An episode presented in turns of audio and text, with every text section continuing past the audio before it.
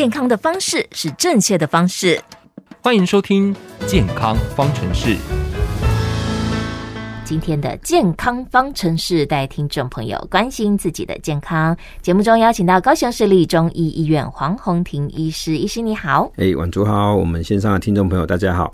今天呢，医师要来跟我们分享的呢，就是有很多人可能在人际关系当中哦，有这样子的困扰啊，自己不一定有发现。好，朋友甲讲他怎样？哎，你最近好像是不是太累了？为什么最近好像有点口臭呢？哎，这个口臭为什么会形成呢？其实我们整个口腔哦。大概有七成左右的一个臭味的来源，哦，是来自于我们的一个牙周韧带，哦。那牙周韧带的细菌跟食物的残渣，哦，在那边互相生存作用的一个结果呢，就会形成这种臭味了，哈。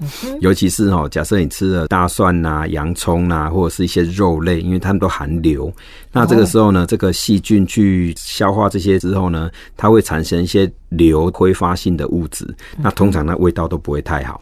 哦，会臭臭，就像臭鸡蛋的味道这样子哦。那所以刷牙啦、吃口香糖啦、用牙线棒啦，大概都可以处理掉牙周韧带的这一块。有三成左右呢，它的味道就不一样，位置比较后面一点，就不是在牙齿的周围，而是在喉咙的地方哦。比如说，有些人会出现这所谓的扁桃腺结石。不过，扁桃腺结石你不要误会哦，扁桃腺结石这个石不是石头，而是菌石。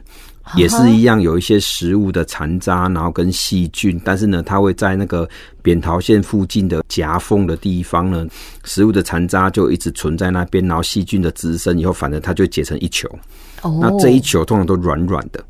这种菌石是软软的哦，啊，但是它很很有味道哦，因为它就是食物残渣，又大量、超级大量的细菌在那边哦，因为它这个菌石根本就是细菌所构成的哦，它是软软粉粉的东西哦，所以有些人我不知道你有没有这个经验，就是有时候我们早上在刷牙、在漱口的时候咳出来，哎，有一块软软的东西，那搞不好就是我们的扁桃腺周围的这个菌石哦，嘿，它那味道都不会太好哦。那有一些人呢，他是因为胃酸逆流，常常发生胃酸逆流，咽喉这边有一些软组织会发炎，比如说他就会喉咙痛啊，甚至是靠近咽喉这边最后面的臼齿，有些人连胃酸逆流都会导致臼齿会蛀牙。好，不要小看这个胃酸逆流是会导致蛀牙的哦。好，那所以臼齿这个地方会蛀牙，那食物的残渣就很容易卡在这个蛀牙的这个洞洞里面哦，那也会形成味道。所以这种味道会这样子来的哈，通常哦越往这个口腔后端的哈，这种味道就越辣。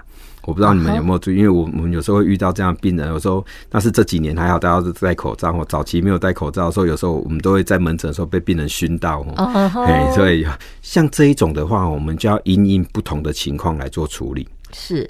比如说哈，像牙齿周围哈，像我刚才讲的牙周韧带卡食物残渣这件事情，刷牙是一个不错的选择哈。是，就有些人非常的积极哦，对，他是马上吃完饭马上刷牙。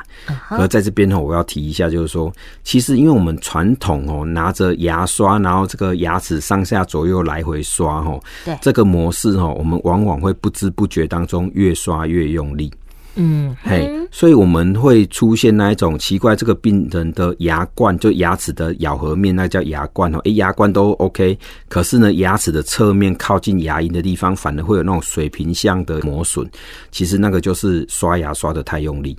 哦，对，嘿啊，注意哦，当我们刷牙刷得很用力的时候，你要去注意一件事情，因为它一定会造成珐琅质的磨损，所以牙齿就会越来越敏感。所以有一些的敏感性牙齿不是在于说真的喝冰水而敏感，而是珐琅质被你磨掉了，所以里面的象牙质或所谓的牙本质的部分，它就裸露出来了，所以这样子当然就会非常的敏感。嗯，嘿，而且。在一个光滑的牙齿的表面是不容易附着细菌的，但是有伤痕、疤痕累累的这种牙齿的表面，那种珐琅质都受伤的时候，细菌就很容易附着上去。所以，我们一般蛀牙很少见到在牙齿的侧面，因为它很光滑。可是咬合面就很容易有这一种蛀牙的一个现象，其实就是来自于这边吼。所以各位，我们在刷牙的时候，切记你不要刷得太用力。可是这个用不用力与否，这很难量化啊。对，个人你的手指头很很少可以跟你讲说这是五公克，这是十公克，对不对？哈，牙齿也不叫，牙齿也不，对啊，对啊，牙齿也不反抗，对对对，在磨损的初期是没有反抗的哈。是，所以我这个时候哈，这根据我的牙医师哈，我的好朋友牙医师哈，张新颖院长哦，他就推荐过说哈，用电动牙刷里面的超音波牙刷哈是不错，但是我们今天不是要宣导某个产品，而是说哈，现在科技的进展啊，牙刷本身哦都有感压侦测，哦，是。市面上现在有很多种的电动牙刷，这个我们就不一一来讲。但是呢，这种牙刷好处在它的感压侦测，当你刷的太用力，它就停住了。嗯，哎，那这样就可以提醒你说，哦，这样太用力了哦，你就不会继续刷下去，牙齿就不会受伤，对不对？哈，是。好，适当的刷牙还可以把这个牙周韧带一些牙结石把它赶出来，哈。嗯。那这样子就可以避免我们牙周韧带一直反复发炎。嗯哼。各位听众，我们要注意哦，当我们的牙周韧带反复的发炎，这就叫做牙周病。是哦，所以牙周病是细菌跟这些食物残渣哦反复在那边作怪所产生的哦，那这个真的很容易口臭，嗯，哦，不但你会替这个刷牙会流血哈，对，剔牙齿会流血，有时候哈这个口臭也是让人很困扰的事情。所以我刚才说七成的口臭是来自于这边，是的，对，我们要注意。那刚才也讲到三成就是扁桃腺结石啦，哈，可能一般民众是没有办法自己处理的，但是呢，我们可以借由经常漱口。但这个漱口是要漱到喉咙去哦，就是我们含着一口水，然后这样咕噜咕噜咕噜这样子，那是漱在喉咙的部分哈。这个有机会形成这边的震荡，而有机会把这些菌石哈把它赶出来哈，所以这个是不错的。每一次的吃饭之后，你如果没有刷牙，你最少要用水来漱漱口，也可以减少这些食物的残渣停留在咽喉的部分。哦，这个也是很重要。再来就是胃酸逆流了，我刚才说胃酸逆流会造成口臭哈，但是这个胃酸逆流治疗当然就比较复杂一点哈，因为每个人的胃酸逆流的原因不太一样，这个可能就是要找专科的，比如说肠胃科医师，或者是专长在治疗胃酸逆流的中医师哈来做处理。嗯，以上大概是这样子。之前都听过有一种说法，说你就上火了啊，肝火旺，好，所以会有口臭。这个是有根据的吗？哎，的确是有哈。我们中医来讲哦，有两种火可能跟口臭会有关系哈。一个是肝火哈，那肝火旺的时候呢，会口苦、口臭。各位怎么样会口苦？我们的整个嘴巴的分泌的腺体是唾腺哦，这边都不会苦哎。那嘴巴为什么会苦？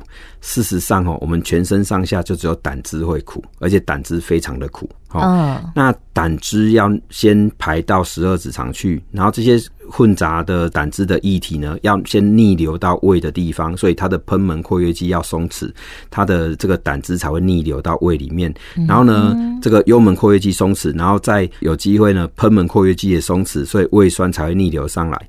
所以说。通常胆汁逆流是伴随胃酸逆流一起上来的，所以这个时候才会有出现口苦的现象。